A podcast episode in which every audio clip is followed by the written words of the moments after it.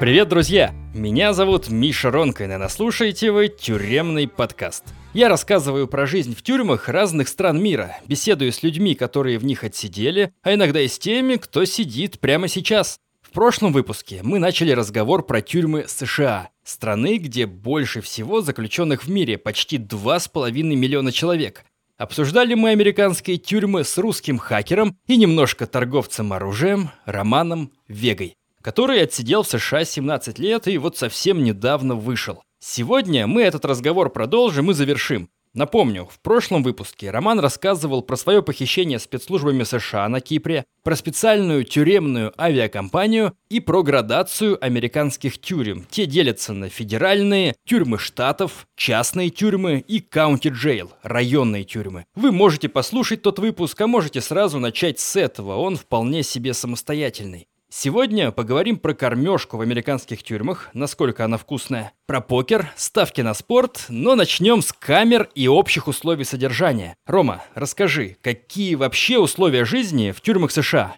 В федеральных тюрьмах, особенно в Лоу, более мягкого режима, живут в бараках, Иногда было 20 человек, иногда 68, а иногда 120. Это в одной комнате или в одном бараке? Это в одном бараке. Просто койки стоят двухэтажные, шконки стоят друг рядом с другом, и все как пчелы. Как казарма? Ну, это казарма, да, скажем так. И столы общие, они как бы в общем холле, и там все время идет за это драка и борьба, потому что зэков много, а столов мало. В разных тюрьмах по-разному. В тюрьме МДС Бруклин был старый корпус. Там раньше были склады военно-морские, а до этого еще почтовые какие-то склады. Они просто туда поставили внутрь как бы железную коробку и поставили шконки на 120 зеков, то есть получается 60 шконок. А в новом корпусе вот жили в двух местных камерах. Несколько лет я там прожил. Условия, конечно, абсолютно скотские, и скажешь «а», а от этих железных стен к тебе эхо. Потолки очень низкие были, еще там, особенно когда какие-то попадутся так unit manager, это который отвечает за этаж, за твой охранник главный, то те, кто там им не угодил, они клали на вторую шконку, и причем прямо под лампой дневного света, которая буквально на расстоянии вытянутой руки от тебя, и они горят круглосуточно просто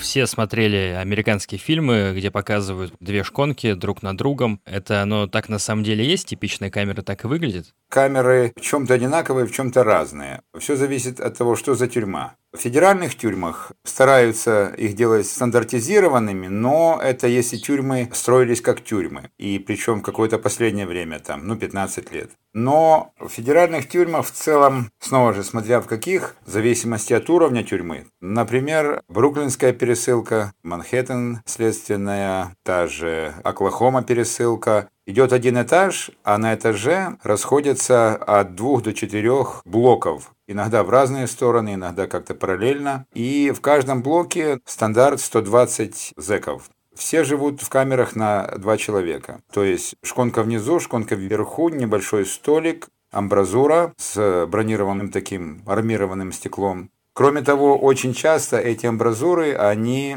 намеренно снаружи, ну, видимо, промышленным способом, но на самом деле бывает, что и просто наждаком потерты, чтобы свет был, но ничего ты не можешь разглядеть там. Чтобы матовое было стекло. Да, но это не всегда, то есть снова же в зависимости от тюрьмы. А что еще обычно есть в камере? Если мы говорим о двухместной, если мы не говорим о карцере, то это столик, обычно 30 сантиметров на 60. К столику приварена табуретка железная, которую невозможно открутить, а она двигается как будто на шарнире. Далее есть толчок, есть так называемый локер. Это шкафчик, он обычно железный, в котором ты можешь хранить только то, что разрешено, и причем в том количестве, которое разрешено. Ну, скажем, если ты вдруг купил там 25 пачек кофе и хранишь, то очень большая вероятность, что при шмоне поставят одну пачку, а остальное все отберут и никаких концов. Кроме того, ограничение на книги, только пять книг в камере должно быть одновременно, а газеты считаются как книги, и журналы тоже считаются как книги. И кроме того, соблюдают правило, что у тебя должно быть не больше 25 фотографий, которые тебе прислали. А остальное все просто изымается и кладется тебе в пропорти, которые потом тебе или отдают, или обычно не отдают, когда ты идешь на очередной этап.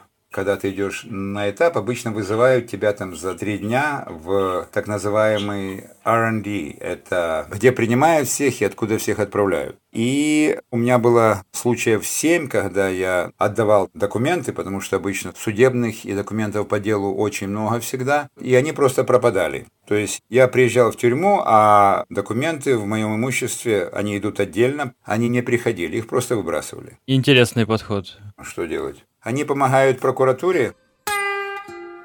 Газеты и книги. Ты упомянул, что можно только несколько иметь. Что происходит, когда ты дочитал очередную, что надо срочно кому-то ее отдать или вообще в мусорку выкинуть, если хочешь новую? Не во всех тюрьмах строго соблюдается это правило, но оно есть для всех тюрем. Но, в принципе, если у тебя никаких конфликтов нет с администрацией, то особо никто не придирается. Ну, конечно, когда у тебя там скопилась стопка New York Times или Wall Street Journal за год, то это же уже, так сказать, понятно, что их спрятать очень трудно, и все равно кто-то из рабокопов наткнется на это, или там во время очередного шмона, который производят в разных тюрьмах, по-разному, но регулярно. Это все просто заберут и все.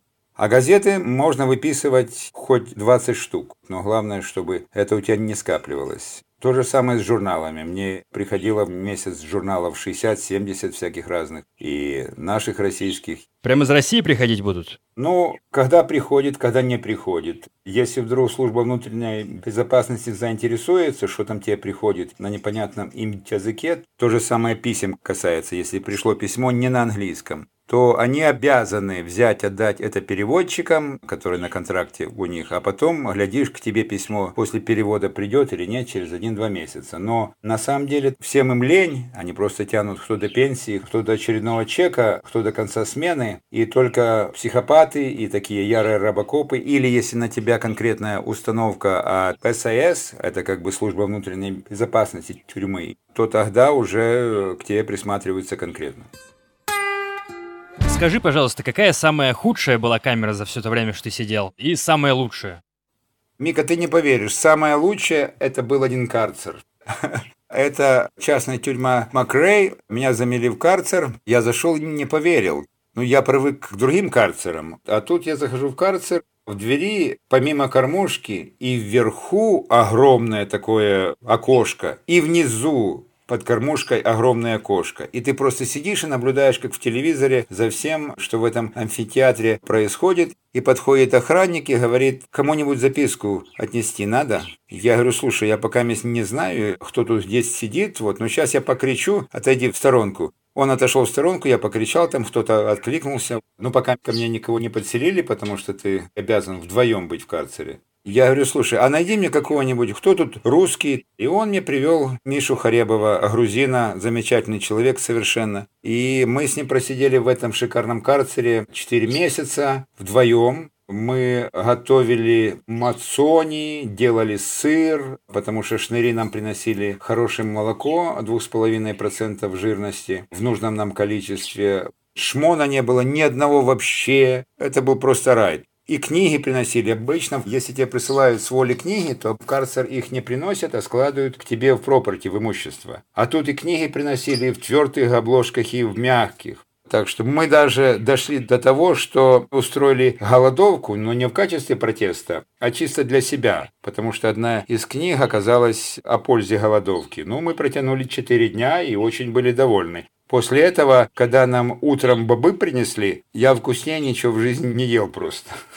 Да-да-да. Вчера мы с тобой беседовали, у меня был третий день голодания, а в январе у меня было 8 дней. Мика, ну а ты не пробовал сходить к психиатру, нет? А зачем? Ну, может, он тебя покормит?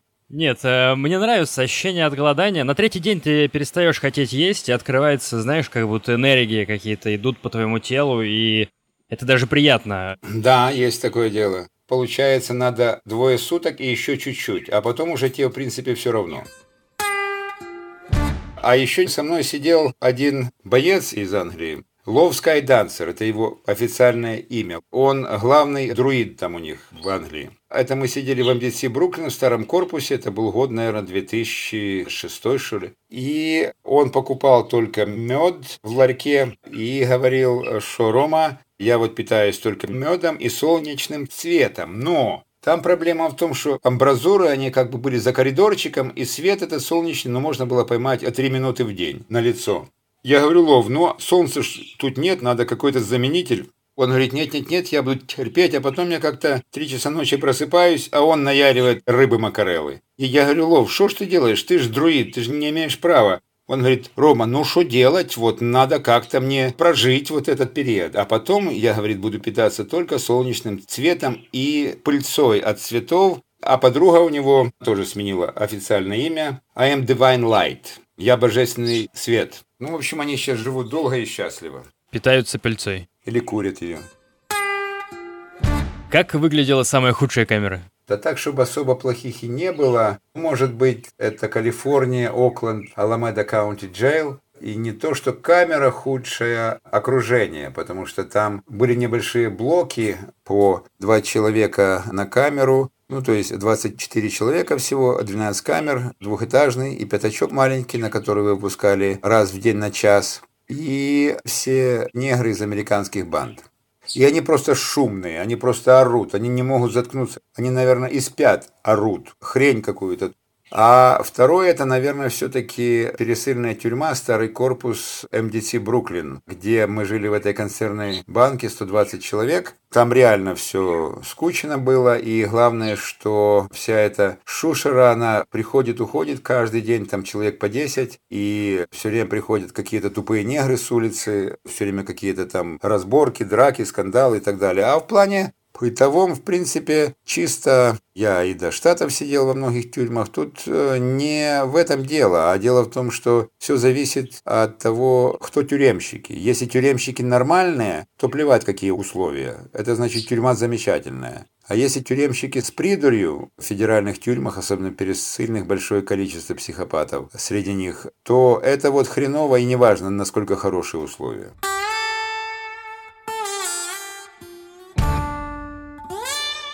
Так, самое интересное – еда. Расскажи, как кормят в американских тюрьмах. Чем, сколько раз в день? Три? Да, завтрак, обед и ужин. Кормят в специальных столовых, кроме строгих режимов, где дают прямо форточку к еду, да? Ну да, а так это обычно столовые, но они все разные, и система вся разная в разных тюрьмах. Можешь вот типичный рацион в своей последней тюрьме? Не последней, в тюрьме, в которой провел больше всего времени. Что давали на завтрак, на обед, на ужин? Мика, спасибо за слово последнее. Тюрьма, но будем, конечно, надеяться, да.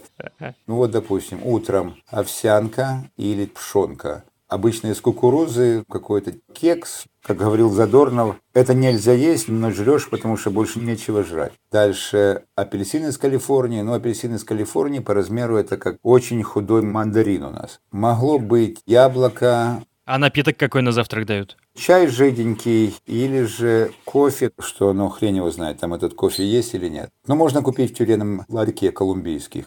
На обед иногда какой-то супчик с прожилками такого-то мяса. Ну, обычно все время кукуруза, она просто в каком-то огромном количестве присутствует, то есть во всех блюдах желе сладкое и бобы. Причем иногда бобы, они чередуют меню тем, что вот сегодня бобы такие, а завтра чуть-чуть другой разновидности, а послезавтра чуть-чуть другой. Ну, например, когда дают курицу, это обычно нога курицы малюпусенькая, Особенно для частных тюрем это такое событие, что вся зона замирает и для народа праздник. И даже был случай один раз в Бруклине, что объявляют по громкой связи одного негра американского. Джон Маршалл, выходи с вещами. Он говорит, я не могу. А ему говорит, ты что, сдурел? Все, ты домой идешь. Он говорит, я не могу, сегодня курица. Продают некоторые за 5 марок, за 6 марок эту ножку курицы.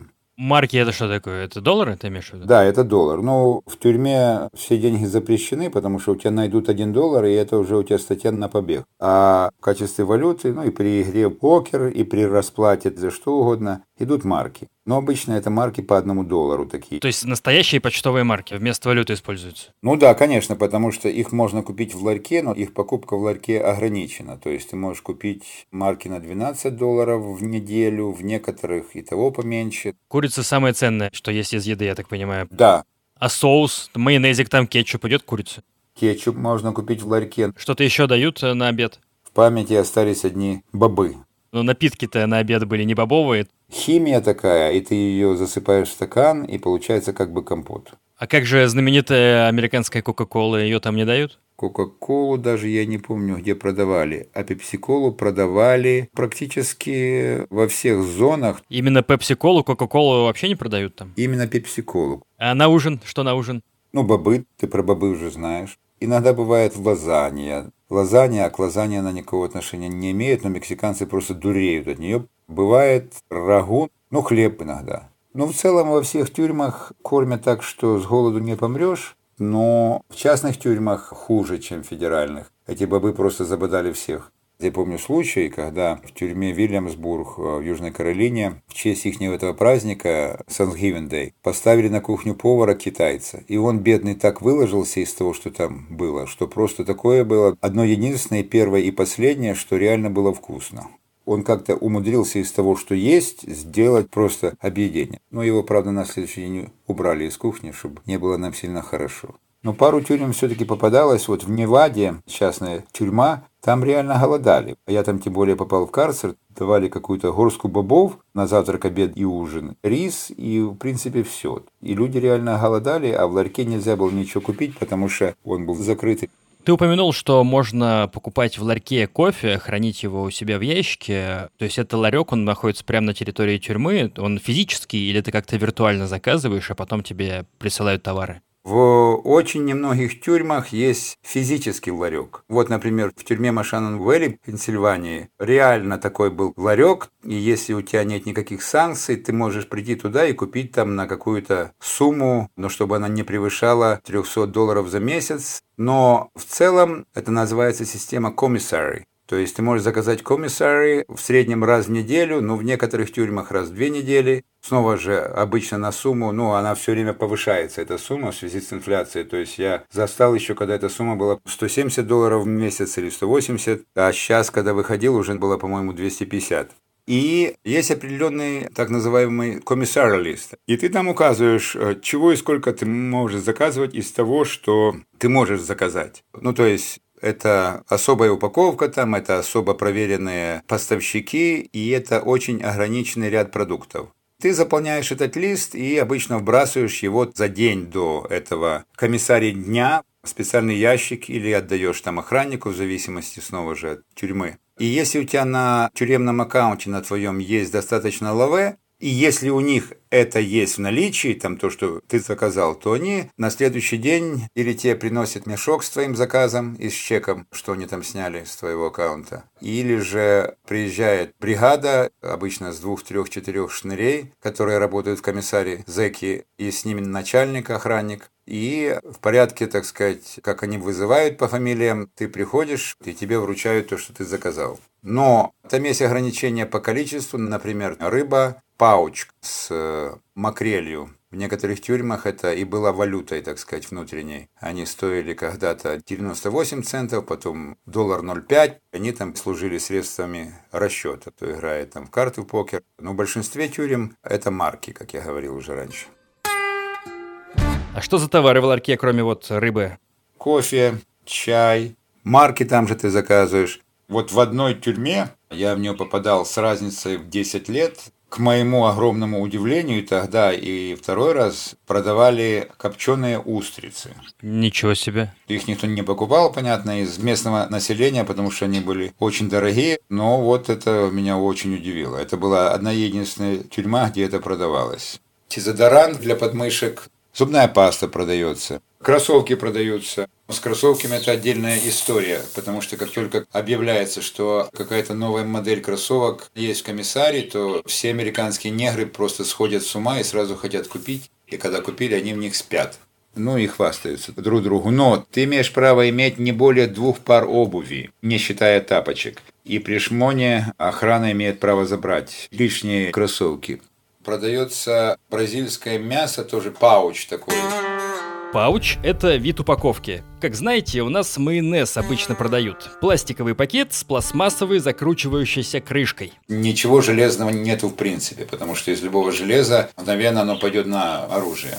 Ты можешь купить спортивный костюм, я сейчас в нем как раз и сижу, серенький такой. Но обычно сделан или в Никарагуа, или в Киргизии, или в Сальвадоре. В Киргизии? Ты не шутишь? Нет, я не шучу. Из Киргизии в США возят э, костюмы тюремные? Да. Когда заходишь на тюрьму, то тебе выдают одежку. Ну, иногда новую, иногда не очень. И все время мне всегда было интересно смотреть. Я собрал кучу этикеток. Все это сделано или Пакистан, или Бангладеш. Вот это самое плохое, особенно в футболке. Потому что они, видимо, делают на себя и в одну нитку. Но самые лучшие футболки это из Киргизии. Или Панама, но Панама редко. Что у меня сейчас, обожди, я гляну, одну секундочку. Сделано в Гондурасе. То есть среднего качества? Нет. Гондурас это хорошее все. У тебя случайно купить нельзя такой костюмчик? Может, есть лишние? Нет, лишнего у меня нет. Я в нем приехал. То есть и в нем хожу. Ну, не расстраивайся.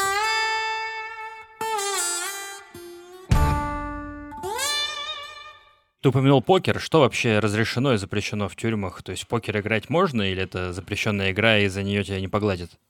Карты продаются официально в комиссаре. И играть в американских тюрьмах в карты можно играть, в отличие, скажем, от кипрских. Там просто за это ты шел в карцер. Но официально запрещается играть на деньги, но все знают, что все играют на деньги, и как бы охрана закрывает глаза для того, чтобы в тюрьме было все хорошо и спокойно. Потому что когда зэки сидят и заняты, то им спокойнее самим. Очень часто бывали случаи, когда какой-нибудь очередной гном проигрывался, и ему нечем было расплатиться. Часто бывало так, что он дает команду на волю, и кто-то там из его родственников шлет родственникам, кому он проиграл, ну или кому он должен. Но бывали и черти разные, которые там влазили в долги, им нечем расплатиться, они там обещали-обещали, а это серьезное дело, карточный долг, если они были из разных группировок.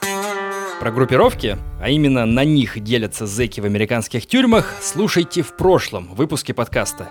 Если они были из разных группировок, то разговаривали шотколер одной группировки шотколером от другой группировки и решали, что с ним делать. Или группировка за него платила, ну а потом сама разбиралась с ним. Или же этот черт, который проигрался и не расплатился, он шел самоздаваться в карцер мусорам. Чтобы его не тронули? Ну да, потому что там бывало, что и резали. Но нельзя же сидеть бесконечно в карцере. Можно и бесконечно. Он, Виктор Путь, просидел в карцере несколько лет.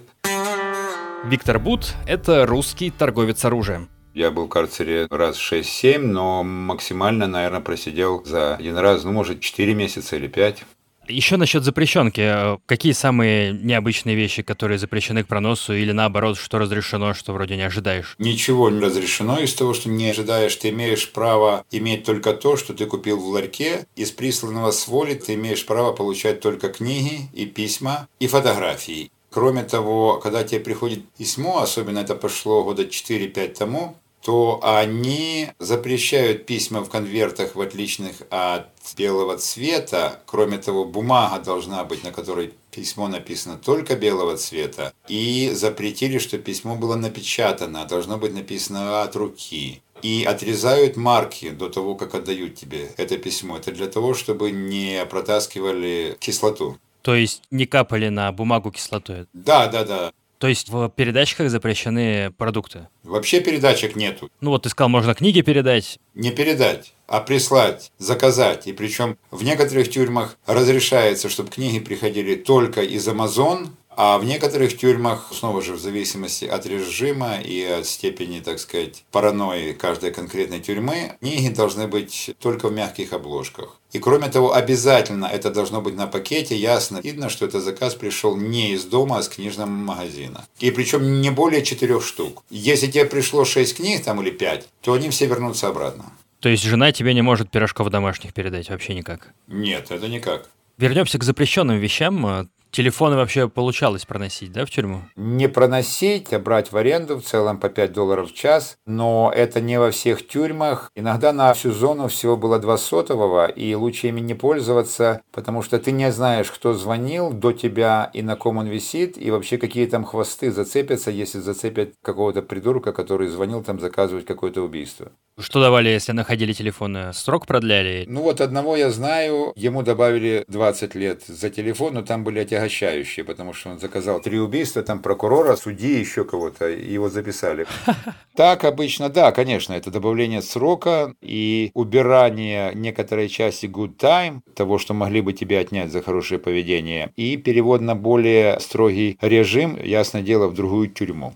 И дроны иногда засылали на тюрьму. Если охрана не перехватывала, то через них и сигареты, ну, особенно наркоту, конечно, доставляли, и мобильные телефоны. Ну, это требует, так сказать, координации, и чтобы кто-то организовал это, а народ, который там в этом плане слабо соображает.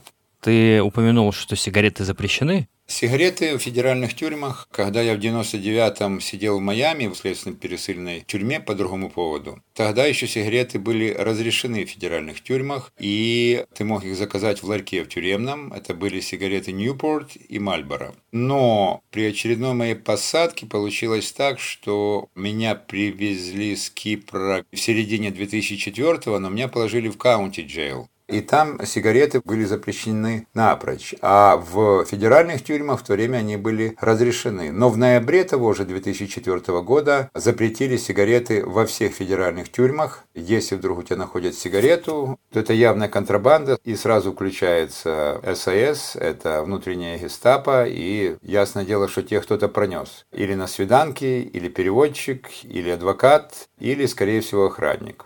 За пронос сигарет охрану только увольняют к чертям собачьим. Они очень держатся за федеральные должности, потому что это и пенсия. У них же там, скажем так, с работой не очень густо в Штатах сейчас, особенно если кто ничего не умеет. А за наркоту многие получили реальные сроки из охраны, кто проносил.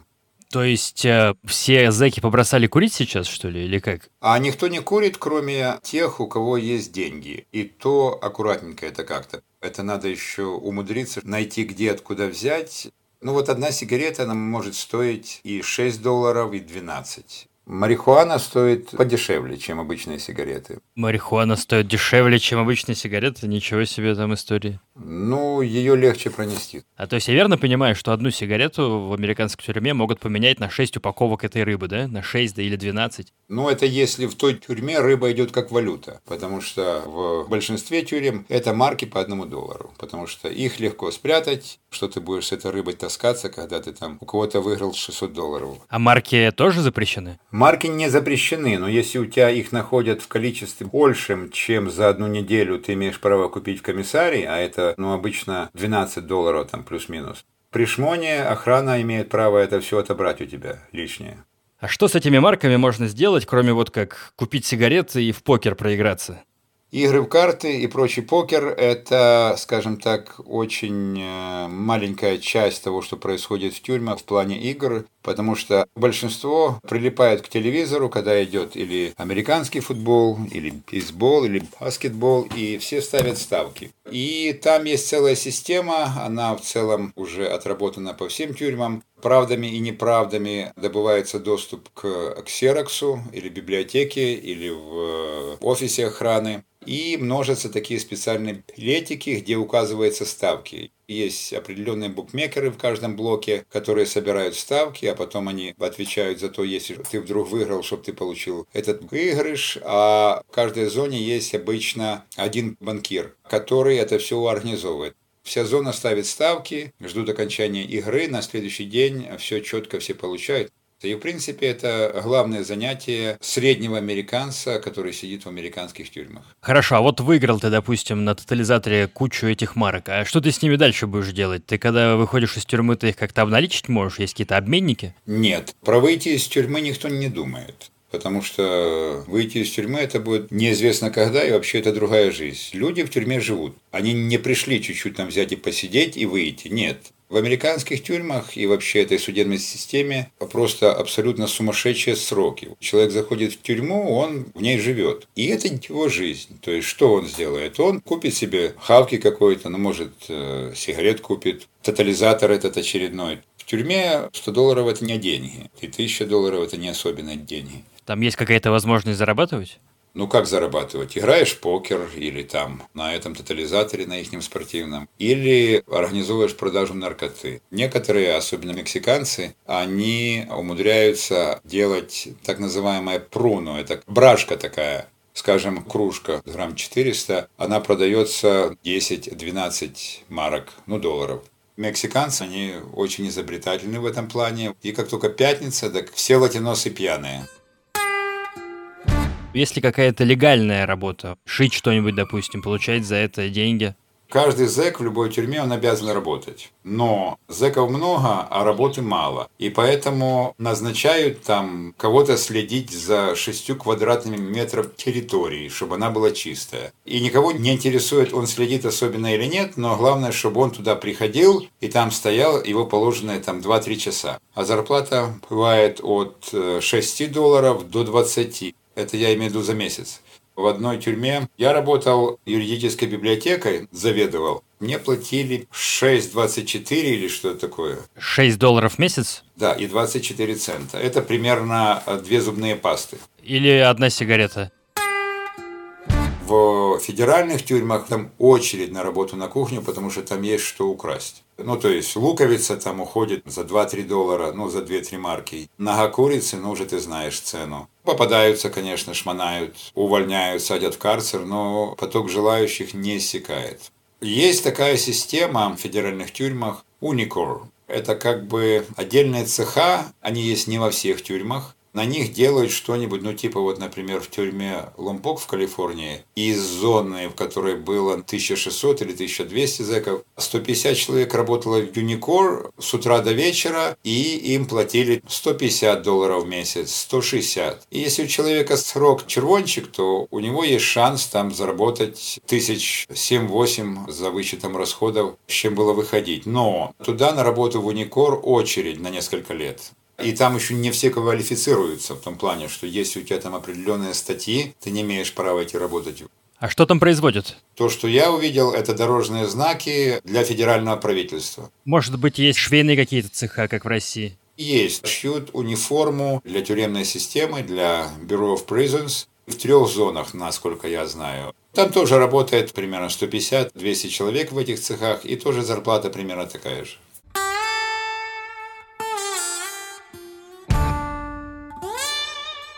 Ром, а скажи, есть ли свидания с близкими, еще с кем-нибудь? В разных тюрьмах по-разному. В принципе, методом упорного сопротивления можно и друга записать. Но ты никогда не знаешь, тюрьма откажет или нет. Потому что человек с улицы не может просто взять и прийти на свидание. Сначала тюрьма должна одобрить это свидание. Кроме того, если вдруг одобрили, то в большинстве тюрем свиданка всего лишь один час. Особенно в следственно-пересыльных тюрьмах. Как выглядят комнаты для свиданок? В некоторых тюрьмах это одна комната, где стоят ряды пластиковых стульев, и рядками сидят те, кто приехал, а рядками напротив сидят зэки, плечом к плечу. В некоторых тюрьмах разрешено один раз обняться и поцеловаться, а во многих это запрещено. Автоматом у тебя отменят все свидания, и ты пойдешь в карцер.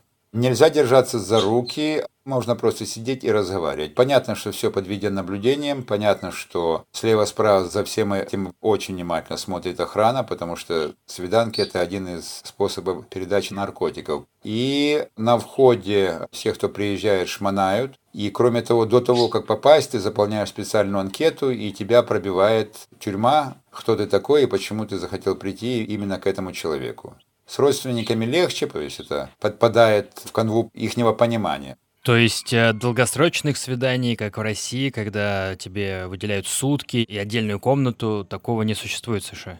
О нет, этого нет в природе в федеральной системе, этого нет в природе в county jail и в частных тюрьмах этого нету. Есть в некоторых state prisons, то есть в тюрьмах штатов, и причем это для некоторых особо отличившихся. Не знаю, есть ли сейчас, но это не на сутки, а на несколько часов.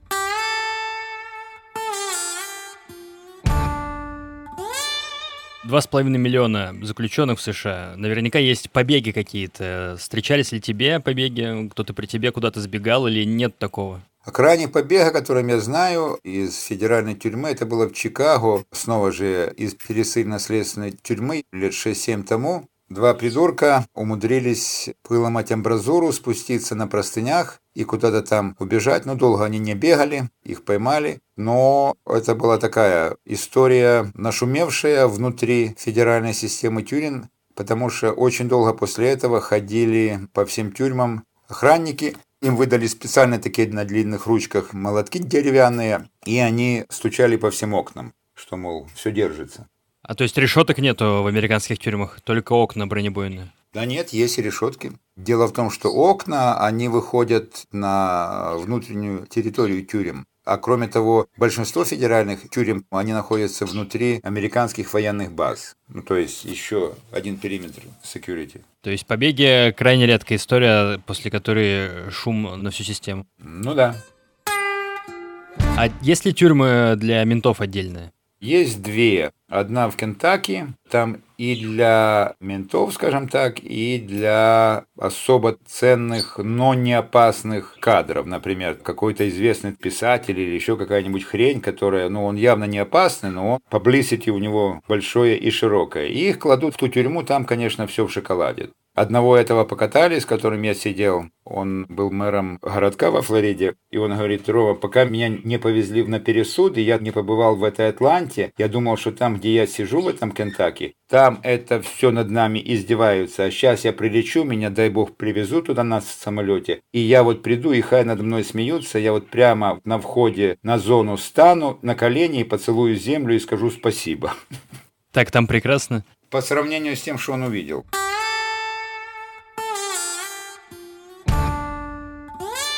Сидел ли ты или встречал ли в тюрьмах людей, которые осуждены на смертную казнь? На смертную ты не можешь встретить, потому что они сидят совершенно отдельно. Это Спрингфилд, Миссури. Но встречал и много, и сидел со многими, в том числе и вдвоем в карцере долго, с теми, у кого лайф одна или несколько пожизненных. То есть это без варианта выйти или, возможно, какие-то амнистии? Это в Европе есть амнистии, в России есть амнистии, а там амнистии как таковых просто нет. И как себя люди ведут, и вообще какой у них настрой у людей, которые на пожизненное заключение обречены? Все ведут себя более чем хорошо и достойно, и причем вне зависимости от того, кто он, какой он национальности, какая у него история. Одно, пожалуй, было исключение, но там придурок убил очень много женщин и детей, там чисто психованные. Как к таким относятся вообще в тюрьме? Если ты упомянул, что есть убийства, бывает, что каких-то там педофилов, у которых плохой бэкграунд приводят, и их тут же какие-то заключенные начинают тыкать ножами. Так прямо это не бывает, потому что везде, как в Голливуде, везде 50 камеры, а никому не нужен новый срок. Ну, например, если педофил зайдет в зону строгого режима, после того, как его вдруг выпустят на общий, дай бог, живым доберется до офиса охраны. А его мусора не выпустят просто, потому что им тоже оформлять там, кто кого там покалечил и убил. Зачем это бумажная работа? Но бывают случаи, когда выпускают специально, и тогда, ну, сутки он проживет там, ну, двое. Для педофилов они стали строить отдельные зоны. И причем они стали выдавливать нормальных заключенных вот где-то года с 2011 -го. Зона Лампак в Калифорнии, она была нормальной зоной. Я там сидел, и вдруг как поперли, стали привозить педофилов, и навезли их человек с 800. Это в США настолько распространено? Да, и причем среди них нет ни одного латиноса, ни одного негра американского, а все как один просто белые. И они мгновенно кучкуются в кучки, все ходят с библиями под мышкой, раз в день там ходят куда-то молиться. Но для них в столовой отдельные столы абсолютно, то есть они не имеют права никуда больше присесть. Ну, просто их слишком много, ты не обращаешь на них внимания. А как ты объясняешь, что в США вообще столько педофилов? Ты задаешь вопрос, который очень глубокий и требует вдумчивого рассказа, потому что страна абсолютно нездорова. То есть, когда целые города сидят на креке, начиная от начальника полиции, кончая дворником, когда в жизни, так сказать, смысла нет, кроме заработать две копейки, кто еще в состоянии работать, на трех работает, или урвать очередную дозу, то какой может быть смысл в жизни? Отсюда они и плодятся, эти придурки. Ну и, наверное, предрасположенность. Очень больная страна, очень сильно.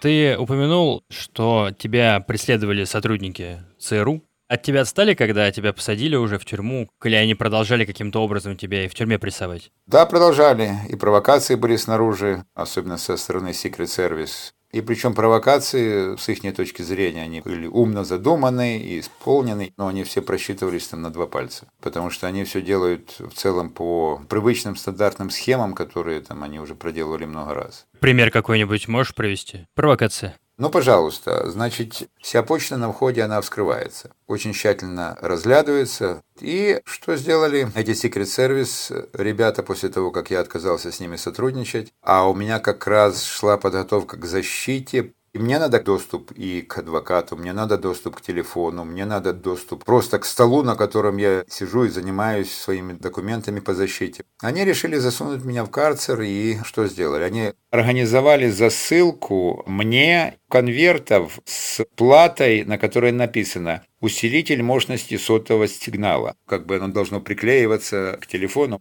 А так как элемент бардака, он везде присутствует, то один раз не прошмонали конверт, ну то есть его вскрыли, но эту плату не заметили. И я смотрю, что-то не то. Второй раз принесли. А в третий раз уже все-таки перехватили на тюрьме это дело. И приходит гестапо внутреннее и говорит, вставай, Вега, служебное расследование, где у тебя сотовый? Я говорю, какой сотовый? А что тебе шлют со всех сторон эти усилители для сотового? Платы эти.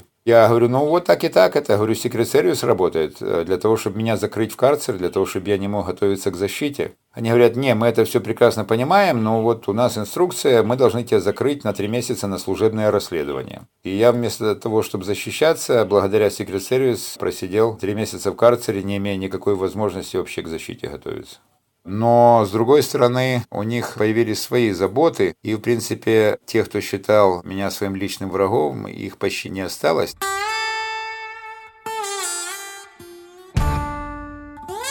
Скажи, кончается ли в США жизнь после отсидки? В России, например, если у тебя есть судимость, неважно, когда она была, тебя не берут на огромную кучу работ, от государственных секторов до каких-то крупных корпораций. Э, в США это тоже черная метка? Да, это сто процентов. Если у тебя рекорд есть криминальный, то это реальная проблема. Кому надо зэк, там, понимаешь, который двадцаточку посидел за наркотики. Сколько ты в итоге отсидел? На этом участке жизни получается 17 лет. Как выпустили тебя? Я могу сказать, что вышел я благодаря многим факторам и помощи многих людей. Но в основном, конечно, благодаря тому, что к власти пришел Трамп, и он устроил им там такую катавасию, что они про меня забыли. Потому что я в любой момент ждал очередной срок, новый. Да, придумать им это легко. Но так как он там сменил какую-то часть Service руководства, и как-то я прошел мимо радаров, и тот официальный срок у меня как бы закончился, и до последнего момента, пока мы не влетели из Европы на территорию Беларуси, еще были сомнения, потому что я знаю много случаев, когда садились самолеты. Давно ты свободен? С 1 февраля 2020 года. Два года, как я в очередной раз вышел. Какие у тебя эмоции были, когда ты перелетел на территорию Беларуси уже и понял, что все это кончилось? Мика, да какие эмоции? Никаких эмоций, у меня же это все не первый раз. Ну, выскочил и выскочил, слава богу. Могло быть гораздо хуже. Какие могут быть эмоции? Работать надо. Как ты оцениваешь весь этот срок? Какие у тебя эмоции о нем остались в сумме, если вообще все суммировать? Это же целая жизнь. Родимся в следующий раз. Чего там? Я оцениваю все абсолютно положительно. Значит, это было надо, и столько опыта, сколько я приобрел за это время, причем в разных ипостасях. И столько народу я бы не увидел в таком количестве и таких разных. Каждый человек – это отдельная вселенная, а тут просто какой-то калейдоскоп. Ну, маленький побочный эффект, что в годах в 90-х я запаривался и говорил вслух, что, ребята, я хочу куда-нибудь в избушку какую-нибудь на годик, и просто, чтобы меня не трогали, чтобы я просто читал книги, смотрел на солнце там и все. Нам надо быть аккуратнее со своими желаниями, потому что, ну, получилось не годик, а получилось в конечном итоге 17, ну, где-то в среднем книга в день шла, ну, в зависимости от ситуации. И причем на всех всяких разных языках и совершенно внезапных, но все полезные. Да, друзья, я хочу упомянуть, что все, о чем мы сейчас говорили, и даже больше в расширенной версии можно прочесть на сайте romanvega.ru, верно? Ну, можно прочесть, да. А к чему читать? Лучше читайте что-то хорошее. Обычно я спрашиваю в конце подкаста всегда у героев, что бы они сказали себе тем, которыми были до отсидки своей, что-то они бы изменили в своей жизни, но тебе, мне кажется, даже и спрашивать бессмысленно. Тебе все понравилось, я так понимаю. Да мне всегда все по жизни нравится, учитывая альтернативы. Мы же могли вообще не родиться в этой инкарнации, правильно? Рома, спасибо тебе большое за эту беседу. Она была длительной, заняла у нас несколько дней. Э, и пока желаю тебе больше нигде не садиться, ну или садиться в Нидерландах. Ну, потому что там пиво есть, да? Пиво в том числе, а еще там деньги платят за то, что ты сидишь в тюрьме просто. Ну да. Рома, пока. Все, Мика, пока. Не скучай там. Друзья, это был выпуск тюремного подкаста с потрясающим Романом Вегой. Спасибо, что дослушали его до конца. Все дополнительные материалы, фотографии Ромы, ссылка на его сайт, как всегда, в моем телеграм-канале Миша, нижнее подчеркивание, едет. Переходите, подписывайтесь, ну и ставьте лайки моему подкасту там, где его сейчас слушаете. Увидимся ровно через неделю в заключительном выпуске второго сезона. Он будет необычный. Поговорим с парнем, который сидел сразу в десятке стран. До встречи!